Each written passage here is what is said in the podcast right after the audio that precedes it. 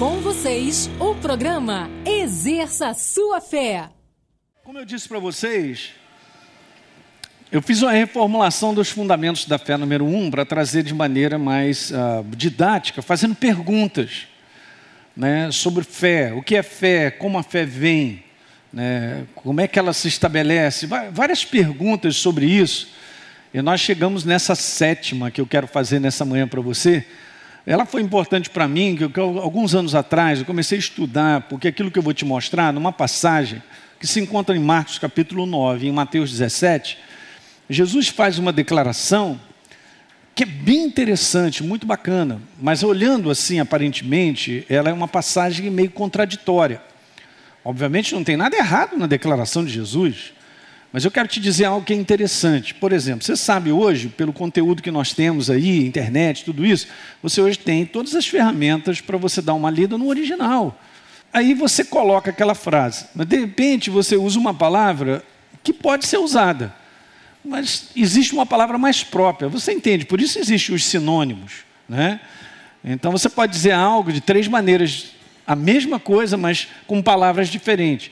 Então o que acontece aqui é que foi traduzido para o português, para o português através da Almeida, a palavra que não, não encaixa, ela não faz sentido. E é isso que eu quero analisar contigo. Então, hoje eu quero conversar contigo sobre isso aí, ó. E essa é a pergunta. A fé é uma questão mensurável, ou seja, num conteúdo de tamanho, ok? Será que fé é um conteúdo de tamanho? Grande, pequena? É um, é um conteúdo de quantidade? Eu tenho mais do que você? Preste bem atenção nessa manhã, não se distrai, porque eu, gente, eu, eu declaro nessa manhã uma manhã libertadora. Você vai ouvir algo. Eu estou te falando, eu gastei um tempo atrás, isso me libertou. Porque me incomodava ver algo numa contradição aparente, porque está sendo colocado algo. Eu falei, eu não estou entendendo esse negócio. Hum. O fé é uma questão de durabilidade. Fé é uma questão de durabilidade. É uma questão de tempo, envolvendo tempo. É uma questão de constância, de continuidade. Você vê o conteúdo sobre firmeza da nossa fé. Quando você fala um produto, ele é resistente, é porque envolve uma questão de tempo nisso, né? Mas eu fui ali na sapataria, encontrei um sapato, rapaz, que coisa linda. Mas o melhor é o preço, R$ 35,80. Comprei o sapato. Na primeira chuva do Rio de Janeiro, o jacaré apareceu. Qual foi o problema? A qualidade do sapato, o preço que foi, não trouxe durabilidade da criança, né? Porque aquilo que dura é caro, é bom.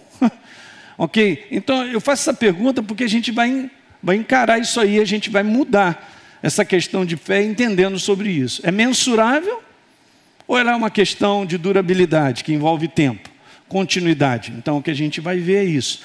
Obviamente, Romanos capítulo 1, no verso número 17, está escrito lá: o justo viverá, viverá por fé. É um estilo. Só nessa declaração do apóstolo Paulo, você entende que a sua fé não é até amanhã. É até amanhã? Até amanhã. Não, é até de eterno. Não é não? Nós vamos andar sobre a face da terra num conteúdo de quê? De tempo de perseverança. Então a fé não é apenas um conteúdo, gente, de domingo. São coisas básicas. Pior que a gente precisa ensinar isso. Não é um conteúdo, ah, eu estou na igreja. É um conteúdo, escreve aí, diário. Porque é um relacionamento vivo com uma pessoa, através da sua verdade. E domingo nós nos congregamos, tem uma vez na semana, estamos juntos, para nós aprendermos, temos a escola, tudo isso para o nosso crescimento, aleluia, hein? Ok, mas eu não posso entender a minha jornada de fé, o justo viverá por fé, pelo simples fato que eu vou domingo à igreja. Faz parte da nossa jornada diária nós nos congregarmos. Diga aleluia. A igreja primitiva tinha muito isso até de forma diária também. Ok. Então veja, aqui então está aquilo que eu falei para vocês. Essa é a pergunta número 7. A fé, então, é uma questão mensurável ou durável? Então, nós vamos diretamente à verdade, porque a verdade ela vai te mostrar isso. A própria palavra ela se explica, sabia? Isso é muito importante, são conceitos de interpretações bíblicas. Não é o que eu acho, o que eu penso, mas a própria palavra ela se explica, ela mostra para você. Né? Existem, por exemplo, determinadas coisas que são citadas pela primeira vez sobre esse assunto, e a gente vai citar aqui que vai te abençoar, vai te dar uma claridade para você entender aquilo que você lê depois. É por isso que é legal, né? O Velho Testamento ele é uma base para você entender de onde a gente está hoje. A gente não apareceu do nada, não é não? Então o Velho Testamento apontava para Jesus. E tudo que foi feito antes vai vendo uma sequência de Deus, cronológica também, no nosso tempo, né? mas estabelecendo o propósito dele sobre a face da terra. E nós vivemos o melhor propósito de Deus. Você pode estar certo. Nós passamos esse tempo de 1500 anos, o pessoal escreveu, nós estamos aqui com tudo completo, a verdade, a obra de Jesus, somos novas criaturas e nós estamos num tempo crucial para o retorno do nosso Senhor. Aleluia! Então vamos lá, a passagem é essa. Obviamente, essa passagem também é relatada em Mateus 17. Nós vamos para Marcos, capítulo 9, no verso 17. Um homem no meio da multidão respondeu: Mestre, eu te trouxe o meu filho, que está com um espírito que o impede de falar. No verso 18, está escrito assim: Olha, esse espírito pega, joga ele para tudo quanto é lado, a gente sabe, ele estava endemoniado. Pediu os discípulos, seus discípulos, que expulsassem o espírito, mas eles não conseguiram. Olha o verso número 19, muito importante. Guarda essa primeira coisa que está escrito. Primeira coisa que Jesus ouve o caso, né? Jesus sentado ouvindo o caso. Fala aí. Aham, aham, aham. Primeira coisa que Jesus abre a boca para dizer. Fala aí para mim o que está escrito. Ó. Aí tá legal. Se você pegar esse conteúdo de incredulidade, você vai ver várias coisas. Vamos citar uma. Jesus vai à sua terra natal e não pôde fazer lá muitos milagres. Por quê? Porque havia Está escrito, Marcos 6, é só ler. Então quer dizer que Deus ficou limitado na sua ação, o seu poder de, de, de, chegar e transformar a vida das pessoas, curando, libertando, seja o que for, porque havia o quê? Aham. Uhum. Então isso aí, cara, eu vou te falar, incredulidade não liga o poder de Deus. Aí você vai a Hebreus capítulo 3, verso 12. Jamais aconteça ver dentro de você o que? Perverso coração de que igreja? Uhum, que vos afaste. Cara, afastar do Deus vivo é o poder. Paulo diz assim, Romanos 1,16. E não me envergonhe do Evangelho. Uhul! Ele não está falando de Mateus, Lucas, Marcos, João. Ele está falando das palavras da obra redentora de Jesus na cruz. Não me envergonhe do Evangelho, porque é o poder de Deus Beleza, calma aí. É o poder de Deus para o quê? Então, beleza, qual é a finalidade? Manifestar. A palavra lá no original é libertar, curar, transformar, aprisionar. Quer dizer, tudo que Deus se manifesta está nele mesmo. Ele é a manifestação. Mas está escrito assim: na vida daquele que crê. Olha que legal. Você creu? Você está aqui como nova criatura, porque você simplesmente o quê? Creu. Não foi dimensionado isso. Qual é a dimensão da fé, minha e sua, para eu me tornar nova criatura? Não está escrito isso na palavra. Está escrito que eu criei. Então me tornei. E a todos quanto receberam, João 1,12, e a todos quanto receberam, deu-lhes o poder de serem feitos filhos de Deus, a saber, aos que então, essa é uma palavra, cara, super perigosa para a gente. Não, pastor, mas eu não sou incrédulo, eu sou crente. Não, crente é, é o nome que, gente, que, o pessoal dá para a gente, que é, são os evangélicos, são os crentes. Mas será que na prática eu mantenho o meu coração crendo? Esse é o detalhe. primeira coisa que Jesus respondeu: ó oh, geração incrédula. Só isso que ele disse. E aí ele declara o resto. Até quando eu vou estar com vocês? Até quando eu terei que suportar? Então faz o seguinte: traz o menino aí. Muito bem, trouxeram o menino para Jesus. E ele foi e pergunta para o pai dele: há quanto tempo tá, está acontecendo? Aí o pai responde: desde a infância. no verso número 22. Muitas vezes tem lançado ele no fogo, na água, mas Jesus, se você pode alguma coisa, tem compaixão de nós e nos ajuda-nos. E Jesus falou: se podes crer, olha, olha, olha que detalhe, gente, simples e maravilhoso. Tudo é possível a qualquer um.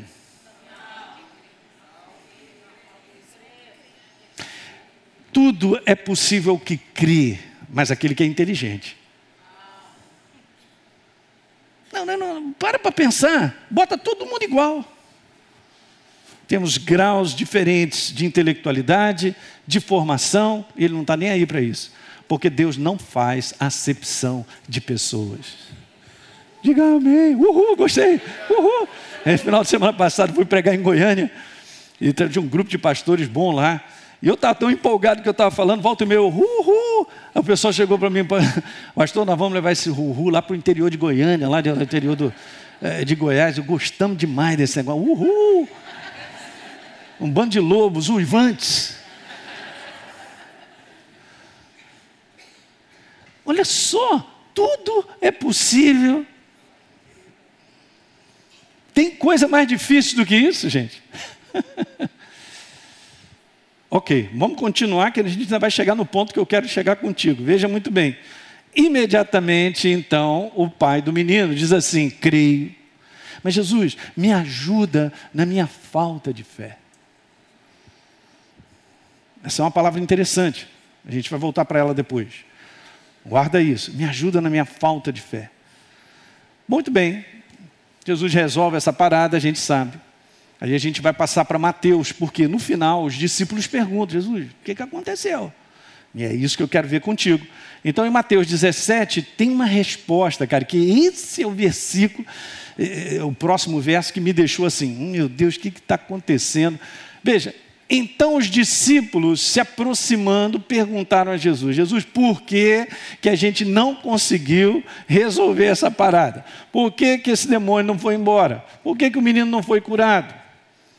E aí Jesus manda ver, e esse é o verso que eu fiquei com ele muito tempo embrulhado no meu coração.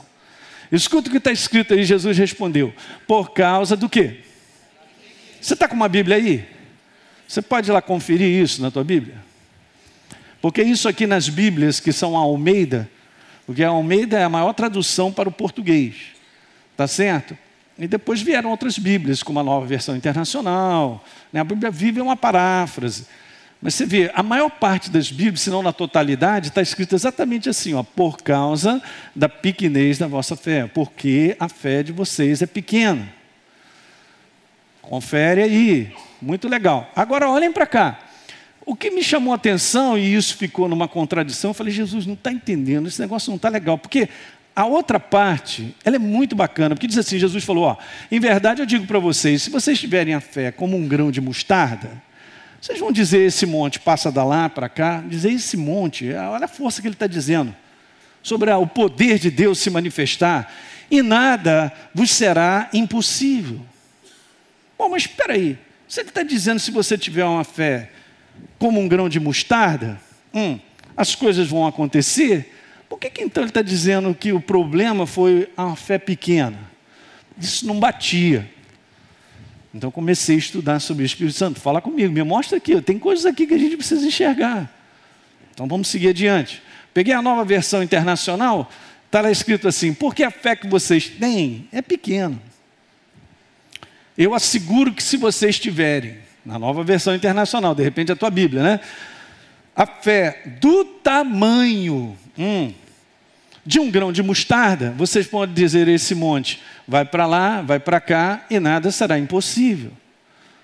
Essa é a parte importante, mas a que traz um contrassenso é a primeira. A fé de vocês é pequena. Então eu fui o original. Fui dar uma olhada nesse negócio, tem que olhar. E a gente tem que olhar mesmo. Mas primeiro, deixa eu te mostrar, porque eu fiquei assim, pô, Jesus está falando sobre um grão de mostarda. Então, dá uma olhadinha. Esse é um grão de mostarda. Pela fotografia, às vezes a gente olha, e pode olhar assim, pô, o tamanho de um, de um milho, né? Sei lá, de um arroz, um feijão. Então a gente não tem isso aí muito legal. Algum tempo atrás, a Adriana do Cássio me deu um grão de mostarda. Nem você vai ver daí, mas está aqui. É muito pequeno. Então eu peguei uma foto que mostra um pouco essa proporcionalidade. Quer ver? Olha lá. Será que Jesus está querendo dizer que é isso aí? A, a ênfase de Jesus é na, na, na, no, no, tamanho da questão da fé. O que ele está falando, ó, com esse tamanho aí, você resolve tudo. Olha o tamanho do grão de mostarda, gente. Hum, interessante, né? E nada vos será impossível. Não está escrito isso ou não? Muito legal. Então vamos dar sequência aqui, voltando a Mateus 17, nesse versículo, que agora ele está encaixado como está no original. Se você pegar o original, você vai ver que a palavra certa é essa, é completamente diferente do que está na maioria das nossas Bíblias. A palavra no original é incredulidade. Lembra lá? Jesus disse o problema, ó oh, geração incrédula. Faz toda a diferença agora o sentido desse versículo. Como estava da contradição, você quer tem alguma coisa estranha, isso aqui não está encaixando. Mas agora faz sentido, Jesus respondeu: a causa do problema de vocês é a incredulidade. Jesus falou: Olha, jamais aconteça incredulidade no teu coração que se afaste do, de, de Deus, do poder dele. Jesus não pôde fazer por causa da incredulidade. E esse é um assunto nosso. Eu posso ser uma pessoa, uma nova criatura, mas eu estar continuamente de volta, ou entrando, ou permitindo isso acontecer no meu coração, em relação a várias coisas. Eu contei aqui no primeiro encontro que as pessoas se, se encontram a Jesus, são novas na fé, que elas começam a receber tudo de Deus, são curadas e transformadas. Aí o crente está 40 anos, aí, tá, irmãozinho, irmãozinho chegou agora, cheio de marimbondo na boca, só chove na horta dele, tudo acontece, foi curado, eu estou 40 anos na igreja e nada acontece comigo. É porque tá, virou incrédulo. A possibilidade da gente ir se tornando uma pessoa incrédula é muito grande.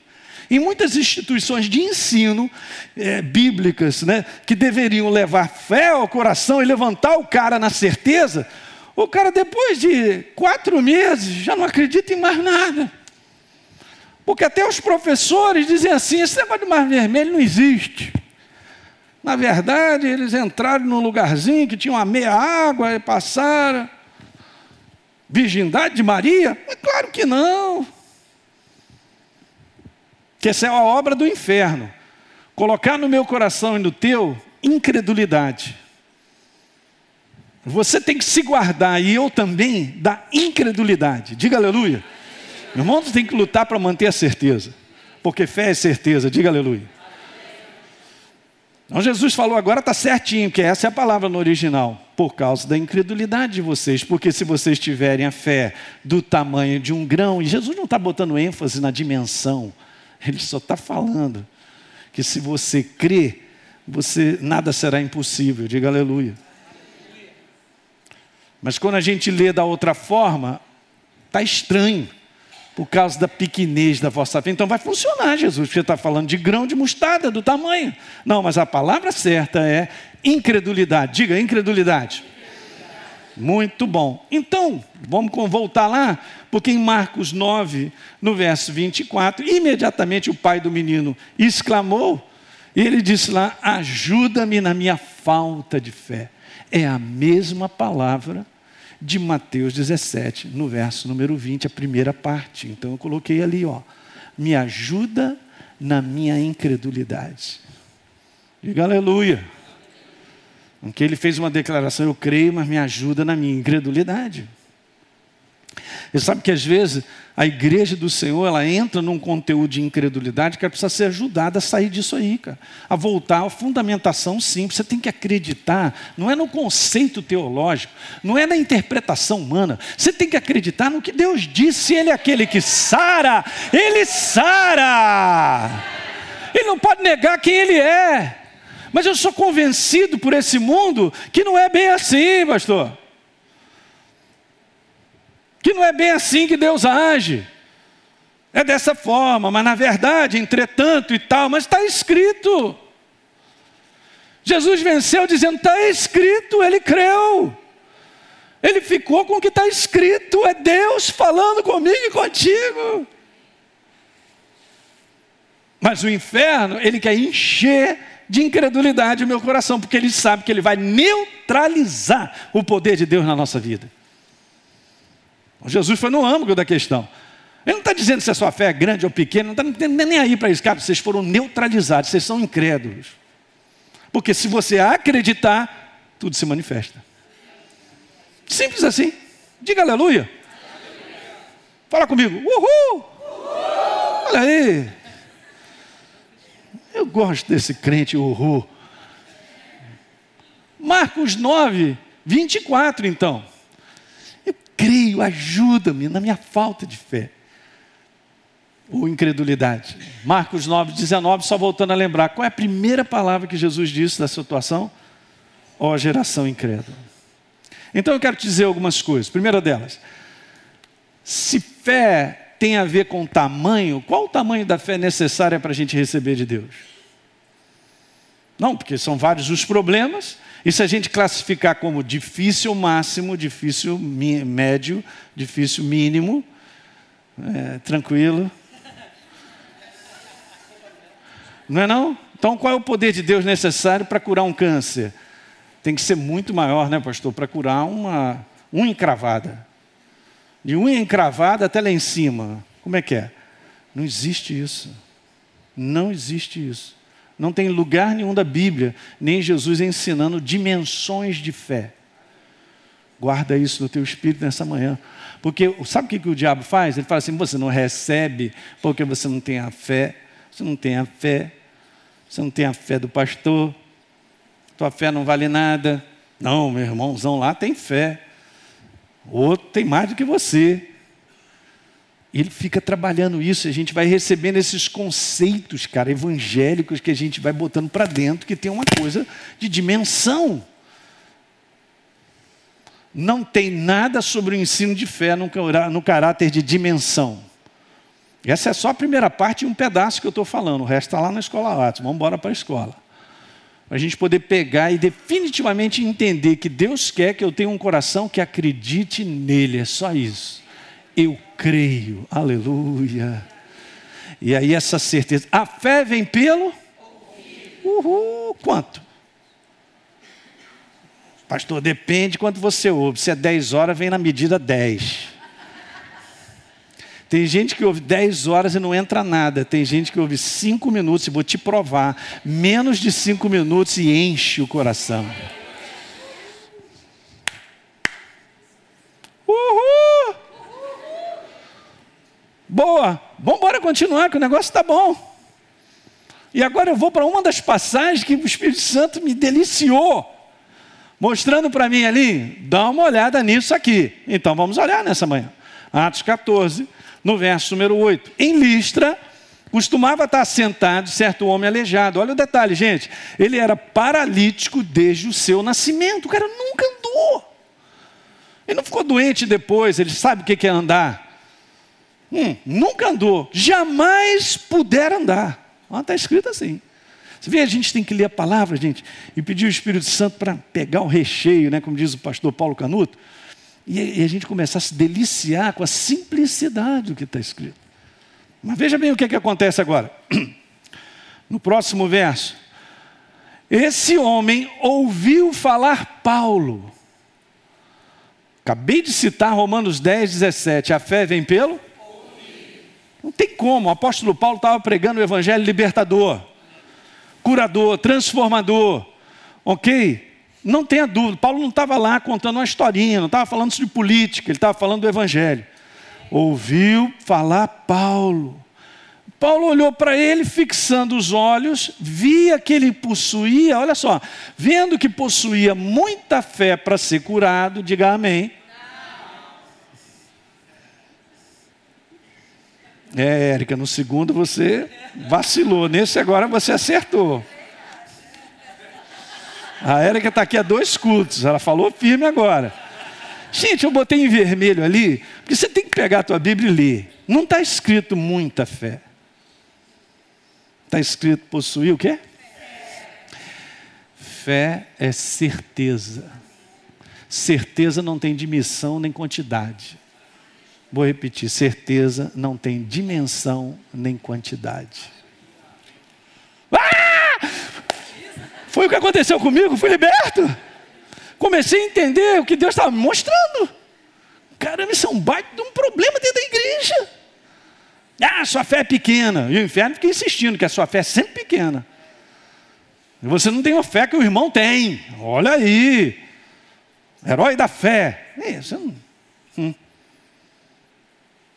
Vendo que possuía fé, certeza, não tem dimensão nem quantidade. Anota isso. Para ser curado, ele creu. O apóstolo Paulo então mandou ver. E ele diz assim, ó, cara, apruma-te direito, deu a palavra de ordem, ó. Pum, comando. Apruma-te direito sobre os teus pés. Não foi o apóstolo Paulo que puxou ele. E Daniel, não foi não. Sabe o que aconteceu? Ele mesmo pulou e saltou. Nunca tinha andado. E não tem nenhum relato sobre dimensão de fé. Apenas fé. Porque fé é certeza. Olha só que interessante, a Bíblia apenas, diga apenas, declara que possuía fé para ser curado.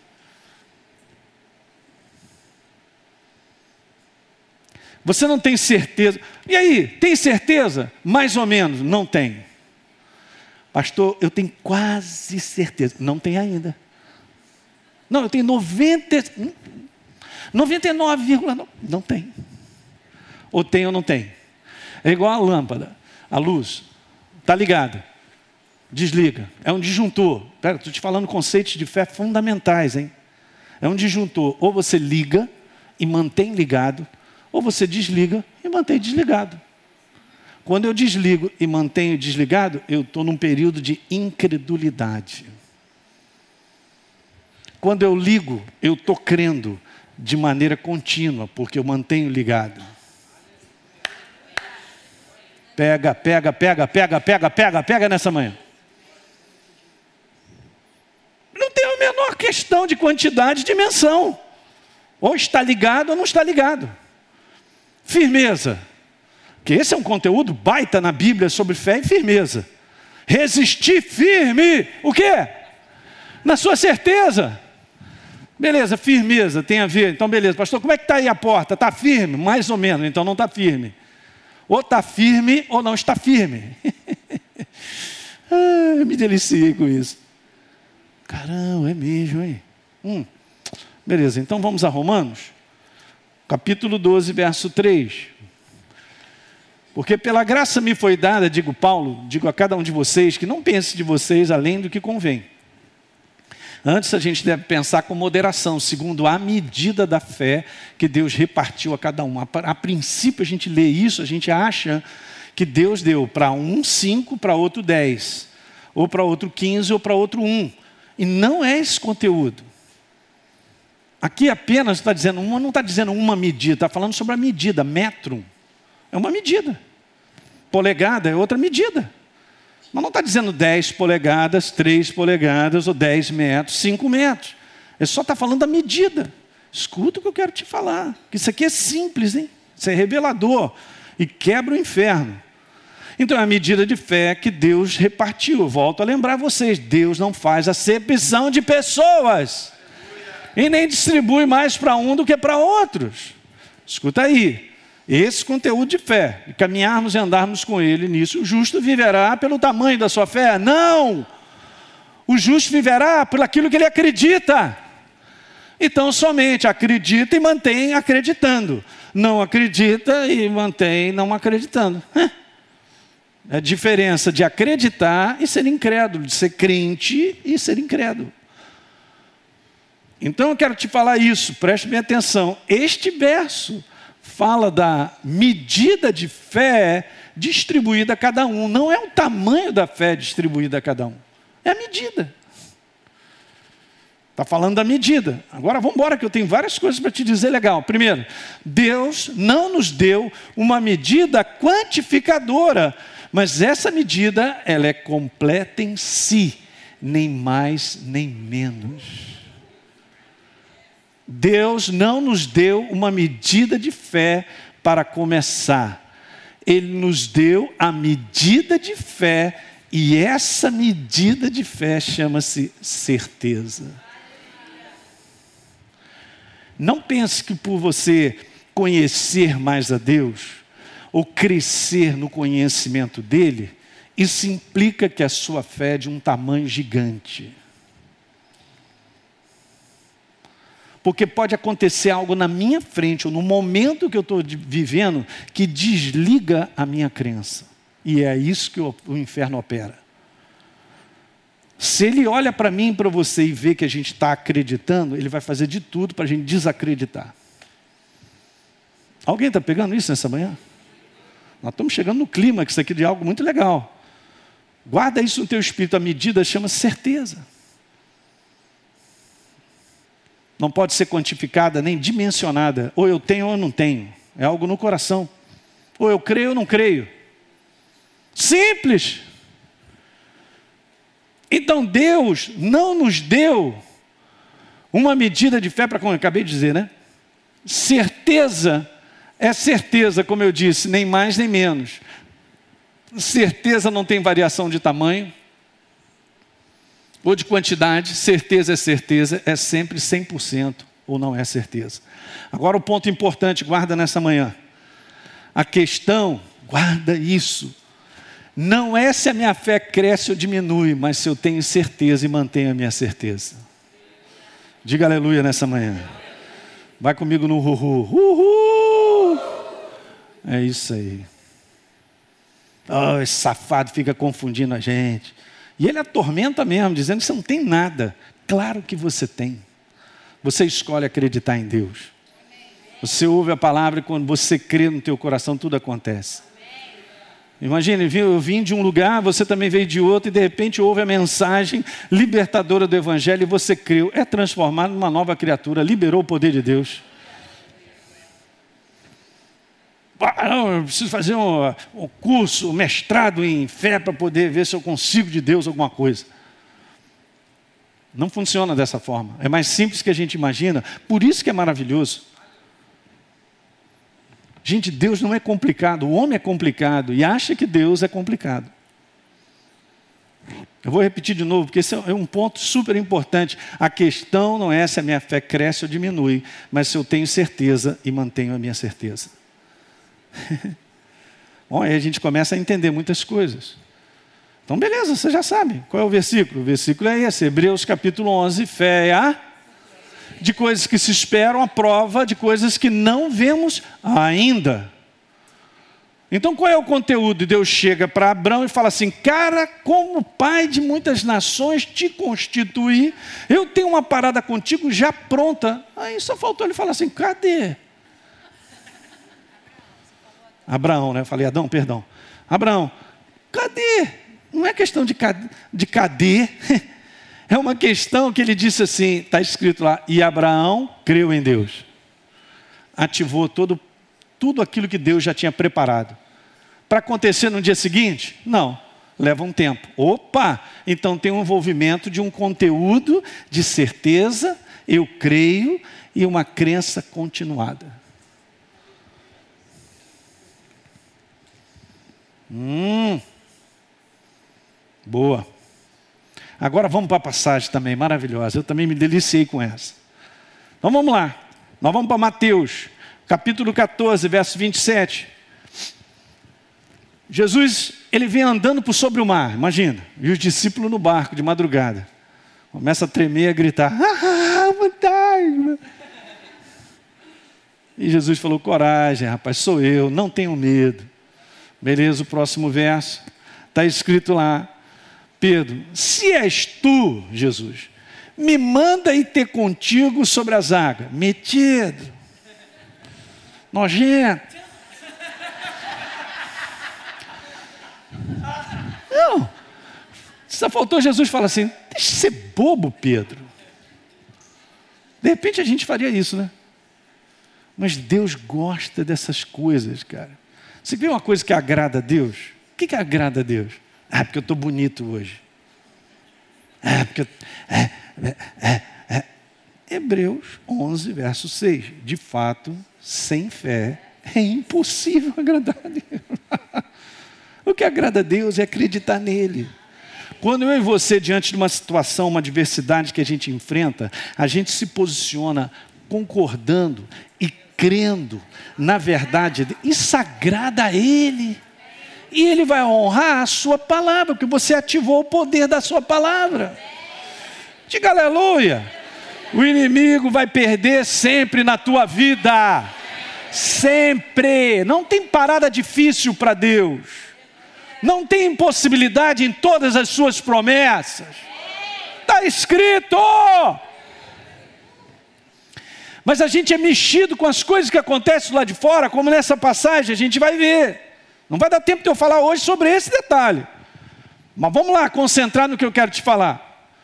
Me manda ir ter contigo sobre as águas. Então o que, que aconteceu? Jesus só fez assim: venha, venha. Gente, quando Jesus fala venha, tem poder para ele andar sobre as águas. Mas ele não andaria se não metesse o pé para fora do barco. Mas se ele meteu o pé para fora do barco, é porque ele tinha certeza. Se você tem certeza, você faz a ultrapassagem. Se você não tem, você fica assim. Hum, hum, hum, hum, hum, hum, hum, hum.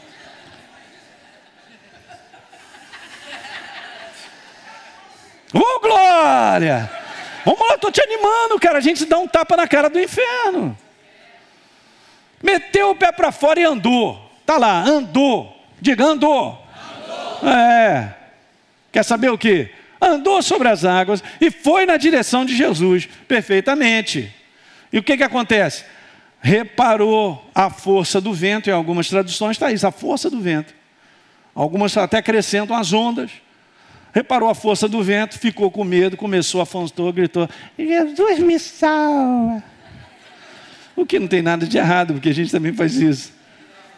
Jesus não está massacrando Pedro, não, agora vou deixar você afundar, safado. Tu estava todo metido, agora, graças a Deus, que Jesus e Deus não é como nós somos. Ah, o pensamento, Ele é maravilhoso. Porque é uma lição aqui para a gente aprender.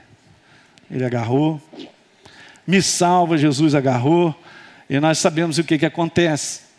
Imediatamente então Jesus estendeu a mão, segurou e disse para ele, de novo, lá vem isso aí. Ah, Jesus. Homem de pequena fé, por que, que você duvidou? Agora você vê algo bem interessante, porque você vê aqui, né? Jesus, ele atribui ao resultado negativo, ou seja, o stop da certeza de Pedro, a dúvida. Vá comigo a Tiago, capítulo 1. Me dá mais dez minutinhos aí, por favor. Tem ou não? Legal. Então, Tiago, capítulo 1. Esse assunto é lindo, cara. Ele é libertador.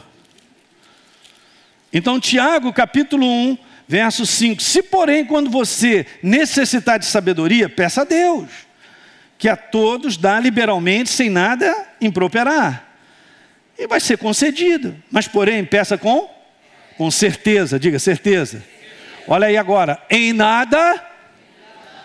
Ah, Pois o que duvida é semelhante à onda do mar, impelida e agitada pelo vento. Verso 7. Não suponha que esse homem, o que duvida, alcance alguma coisa do Senhor.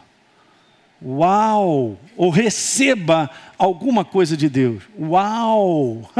Então, veja só: se eu preciso ter certeza e manter ela contínua, o que, que o inferno vai trabalhar na minha vida? Para desligar a minha luz, a certeza vai fazer de tudo. E nessa situação, há uma movimentação exatamente de um vento que fica tão. Ele está olhando, está andando para sobrar, mas ele, meu Deus, eu tô, o quê?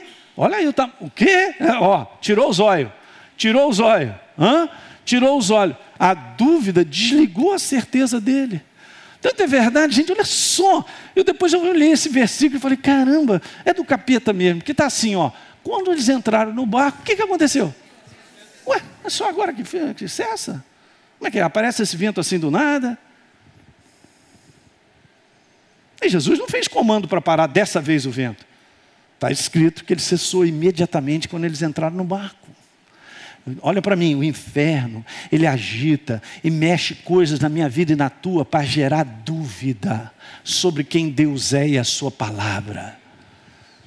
Ele é poder, a sua palavra é poder. Transformador, curador, libertador em todas as áreas. Você ainda está crendo em Deus? Olha aí como é que está a situação, está pior.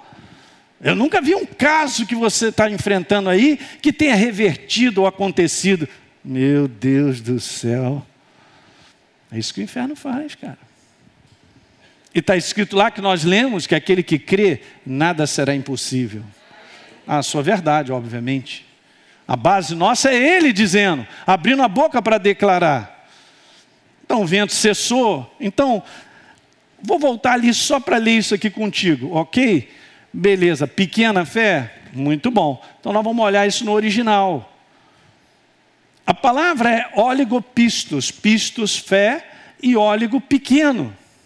Agora olha o detalhe interessante. O detalhe é que se você pegar a palavra óligo, não só tem lá o conteúdo de quantidade ou de dimensão, mas agora escuta o que eu quero te falar, mas tem um conteúdo de tempo. Então eu posso pegar um desses conteúdos e colocar e não fazer sentido. E aí eu posso pegar no original que está lá, está escrito, num conteúdo de duração, de tempo e aí agora se encaixa perfeitamente no conteúdo da certeza. Olha só que interessante. O outro significado é esse, é um significado que não é quantidade, mas é um significado de durabilidade, num sentido do quanto tempo. Então Jesus não está falando que a fé dele é pequena, porque veja, gente, para para pensar. O cara começa a andar sobre as águas se for dimensão, ele tem 1.500. Que vai ter fé assim no raio. Né? Mas de repente, sei lá em quanto tempo ele desce para afundar. Como é que acaba essa fé? Numa quantidade dessa, numa dimensão. É como se um balão. Estou...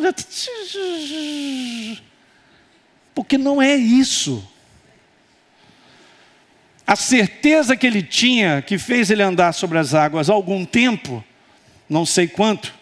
Jesus então fala desse conteúdo de ser pequeno, mas ele estava andando, isso aí foi desativado, foi desligado pela dúvida.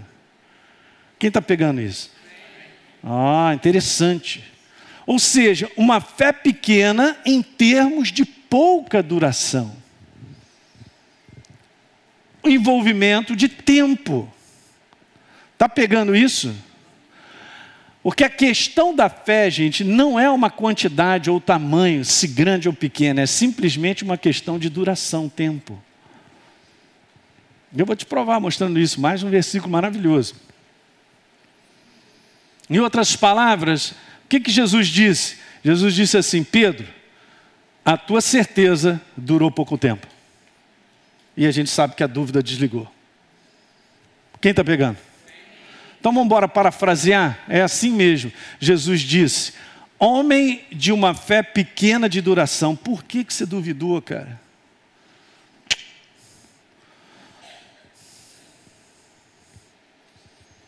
Aí a gente entende várias coisas, né? É mesmo, né, pastor? Eu comecei crendo, mas hoje já não estou acreditando mais. Pois é, desligou. Você sabia que a nossa facilidade em começar a acreditar é altíssima?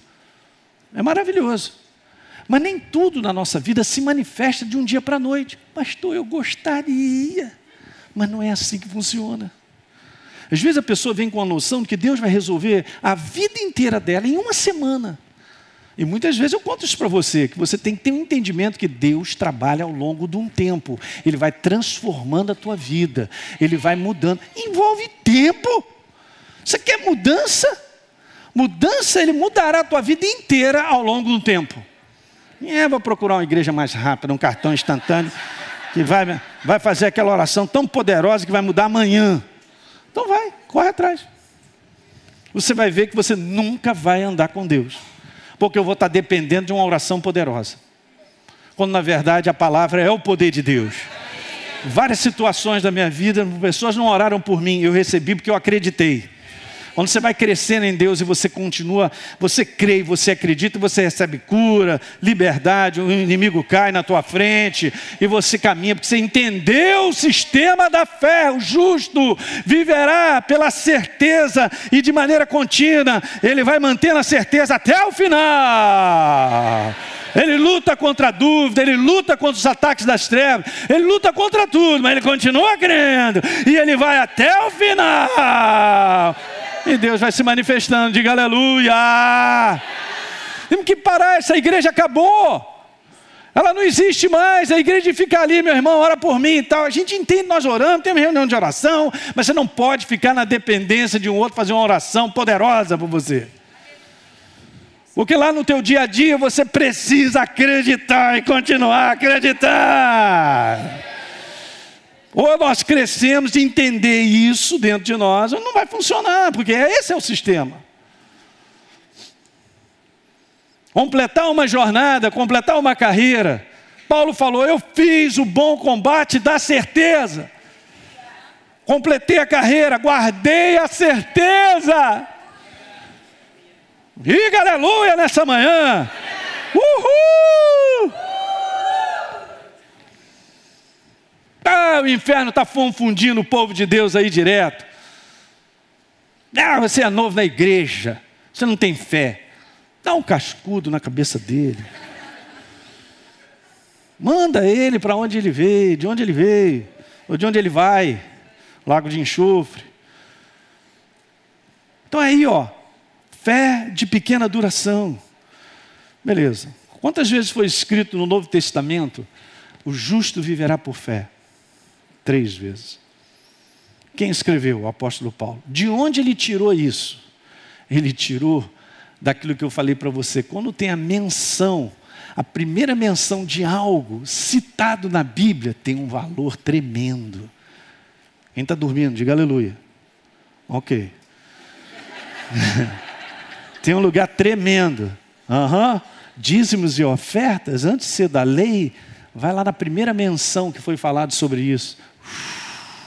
Um banquete espiritual de revelação maravilhosa. Aí, beleza, quer saber? O justo viverá por fé. Aonde é que está isso, pastor? Então vamos lá. Abra Cuca, capítulo 2, verso 2. O Senhor me respondeu e disse: Olha aí, cara, escreve a visão grava sobre tábuas para que até quando você corre você possa ler e ver. Uhum. Presta bem atenção agora. Olha o conteúdo, você tem que ler o contexto das coisas. Olha o próximo verso, arrasador. Porque a visão ainda está para se cumprir aonde? Olha aí o associar certeza e a durabilidade. Olha a questão da durabilidade, de tempo, tempo associado no tempo determinado, mas se apressa para o fim, não falhará, disse Deus. Beleza, se tardar, o que, que Deus pediu? Espera, expectativa, fé tem a ver com tempo, duração. Quantos creem e mantêm aceso que todos os membros da sua casa serão salvos? Porque a promessa, crê no Senhor Jesus, será salvo tu é a tua casa, tem que dar na cara do inferno. Ah, mas eles estão pior. Cara, esquece isso, mantenha a tua certeza. Esse assunto é sério.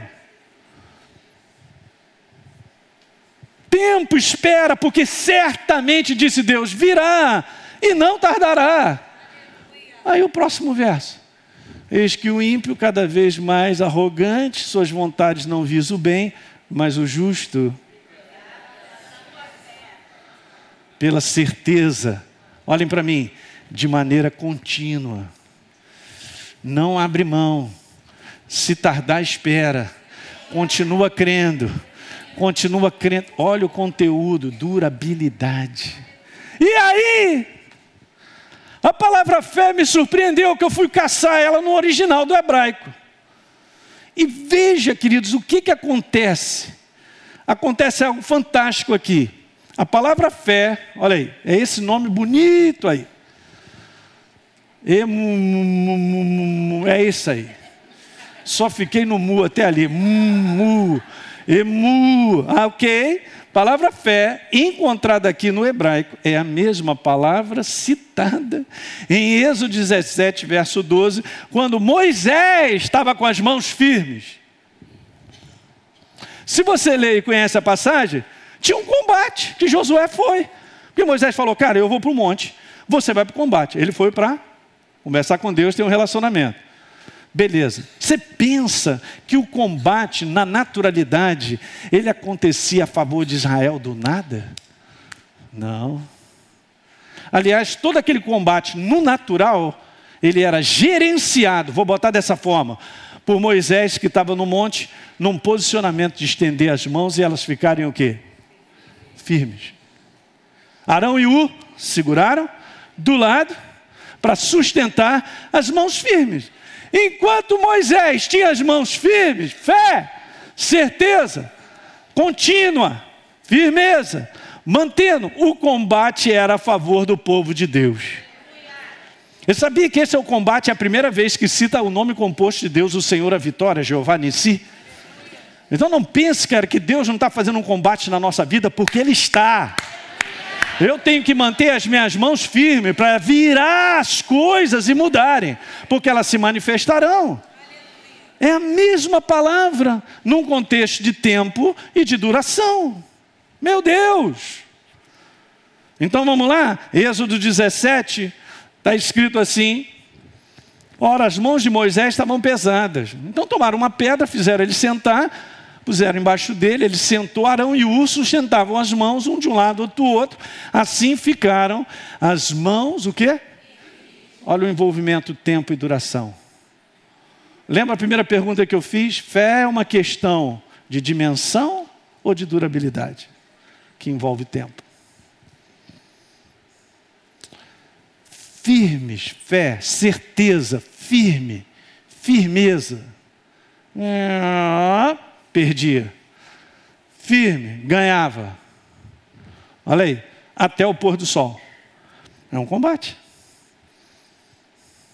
É por isso que o conteúdo de Efésios 6 fala: resistir firmes na fé. Resistência envolve tempo. Não é uma questão assim de dois segundos. Se precisar, vai levar um mês. Se precisar, vai levar um ano. Diga aleluia. Não abra mão dos familiares da tua casa que não receberam a Jesus, porque eles vão receber. Eles serão salvos. Diga aleluia. Então veja, gente, voltando lá para Abacuque, então o justo viverá pela sua fé. Então eu vou de novo parafrasear dizendo assim, ó, mas o justo, ele viverá pela continuidade da sua certeza na sua firmeza. Está firme? Então continua. Está firme? Continua. Está firme? Continua. E o poder de Deus está se manifestando na nossa vida. Deu para entender isso, gente? Então eu digo, ó, o justo viverá pela duração da sua fé, certeza, ou pela contínua confiança na verdade. Simples desse jeito. Deu para pegar? Então, fé é uma questão dimensional ou uma questão de durabilidade, de duração envolvendo o tempo? Está aí, ó. Nós vamos lá na primeira menção de o justo viverá por fé, a gente vai ver que o conteúdo, o contexto, é de um conteúdo de estar tá firme, de esperar, envolve tempo, se tardar, espera. É assim mesmo. Então Pedro ele duvidou e Jesus disse para ele: Cara, você estava numa certeza que durou tão pouco tempo.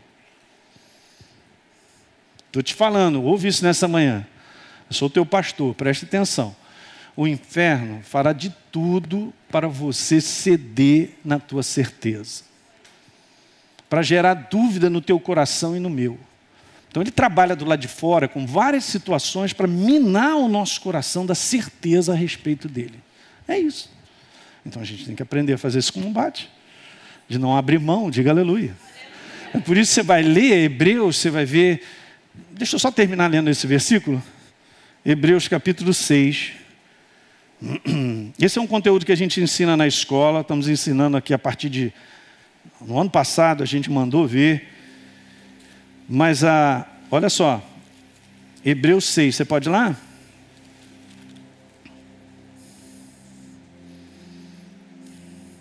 Verso 12. Para que eu e você não nos tornemos pessoas indolentes. A palavra indolente significa apático, que não se esforça. É uma pessoa que se entrega.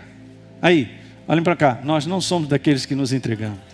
Eu já falei várias vezes para você, pô, mas o inferno está para quebrar o meu braço no tatame. Não bate no tatame. Ele vai perder. Ah, não, mas pastor, não tem mais nada para acreditar. Não conversa assim comigo. Você não tem mais nada para acreditar, então Deus foi embora. Saiu do seu trono e a sua palavra não está valendo mais. Ei, Deus não está aí para provar que Ele existe, Ele existe. E a sua palavra está aqui. Eu é que tenho que crer. É, não bate no tatame. Eu não vou bater. Se você percebe no teu espírito que aquele é o propósito, aquela direção, por que, que eu vou abrir mão? Porque o inferno está me perturbando? Você não tem que se esforçar, é só continuar crendo. Cara, e essa mensagem, com declaração daquilo que a gente crê, hum, aí a gente vê a diferença de um exército, que o cara chegava lá, qual é o macho aí que vai me enfrentar? Manda só um macho. Na verdade, só tem machucado aí. Sabe o que está escrito? Ninguém abria a boca, desde o general, o capitão, o major e tal, e descendo. Ninguém... Aí chegou o moleque. Ei, quem é esse cara aí que está afrontando? Esse cara, tua boca, rapaz, volta lá para as cabras. E começou a dialogar a certeza que ele tinha do Deus de Israel, do Deus a quem ele servia. Eu vou te falar, quando a certeza entra no teu coração, você começa a dialogar com o inferno começa a expressar o que você acredita no teu coração. Você começa a dar na cara dele, ele está te desafiando, está te afrontando e você dá na cara dele, dá na porque está escrito, está escrito, safado, você vai ter que recuar.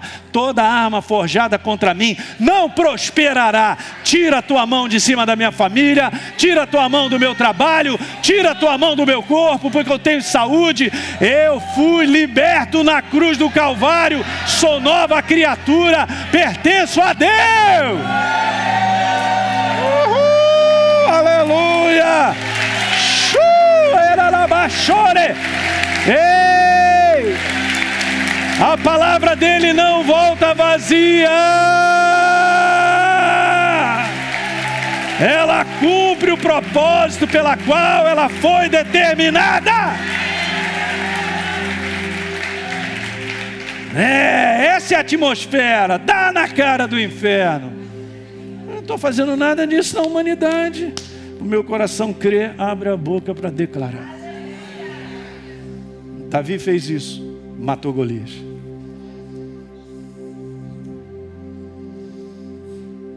Vamos terminar. Hebreus. Oh meu Deus. Obrigado. Então, não se tornem indolentes, mas imitadores daqueles que pela opa, pela certeza e pelo quê?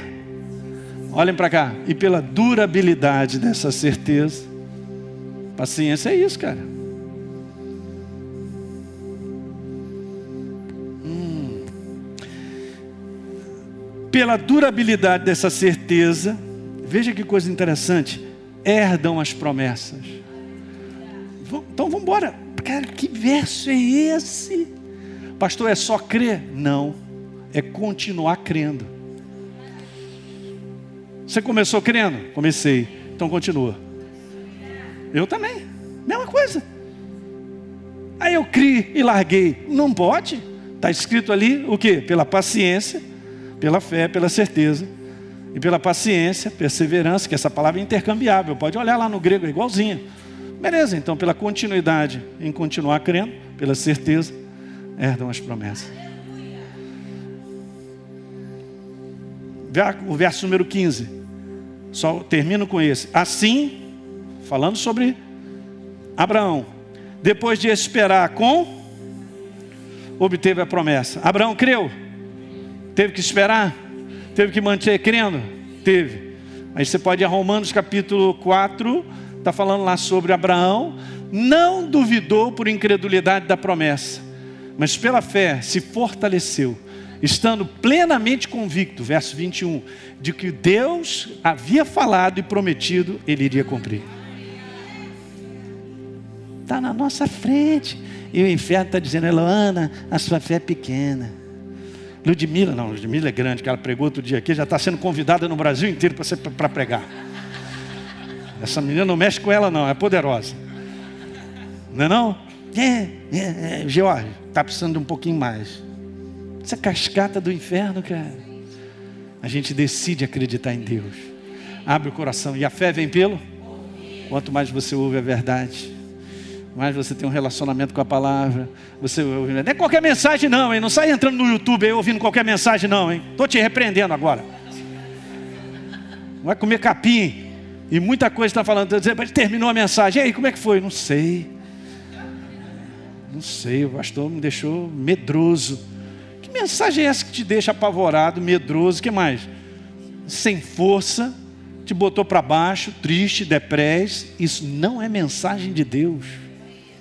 Mensagem de Deus te levanta. E até mesmo quando Ele nos corrige, Ele nos levanta. Que alguém diga aleluia nessa manhã. Deus, fique de pé, aleluia. Você que assistiu esse programa, eu quero fazer um convite para você receber Jesus como Senhor e Salvador. Basta apenas você abrir o teu coração e convidá-lo para fazer parte da sua vida. É muito simples. A Bíblia declara que se a minha boca confessar Jesus como Senhor e eu acreditar no meu coração que ele me ressuscitou dentre os mortos, a Bíblia diz que eu serei salvo. Portanto, está aí esse convite feito para você, para você se tornar nesse dia uma nova criatura. Hoje você teve a oportunidade de ouvir essa mensagem da palavra de Deus, porque existem pessoas que voluntariamente se tornaram parceiras do ministério Exerça Sua Fé. Obviamente, a exibição desse programa e de outros conteúdos que nós produzimos e distribuímos na TV e através da internet tem um custo, gente. Esse trabalho é mantido por pessoas que entendem a importância da pregação do Evangelho libertador. E eu quero estender esse convite de parceria a você.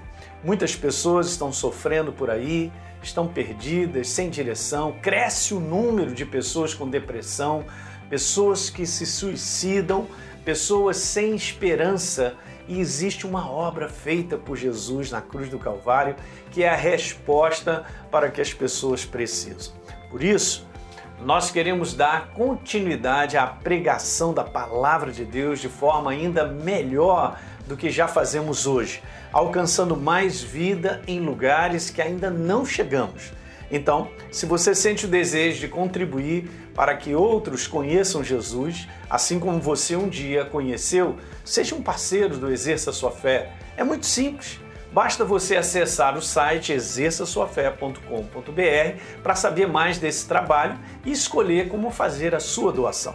Enquanto você mantiver a sua parceria ativa, você terá acesso a uma área exclusiva no nosso site, onde nós estamos sempre acrescentando novos conteúdos. Hoje já existem disponíveis quase 200 mensagens minhas para você assistir a hora que você quiser. Além disso, você ainda terá à sua disposição os materiais complementares que eu uso nas minhas pregações e vamos estar em contato todo mês por e-mail. Então, Fica aqui o meu convite para você plantar semente nesse solo fértil.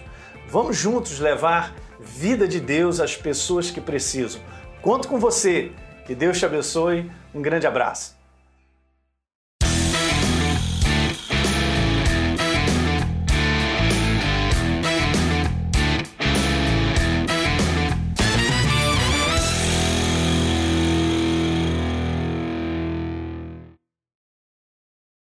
Esse podcast abençoou a sua vida? Então deixe o seu comentário no iTunes. Toda vez que você fizer isso, nosso podcast cresce em relevância e mais pessoas vão ter a oportunidade de ouvi-lo. Conto contigo e aguardo o seu comentário.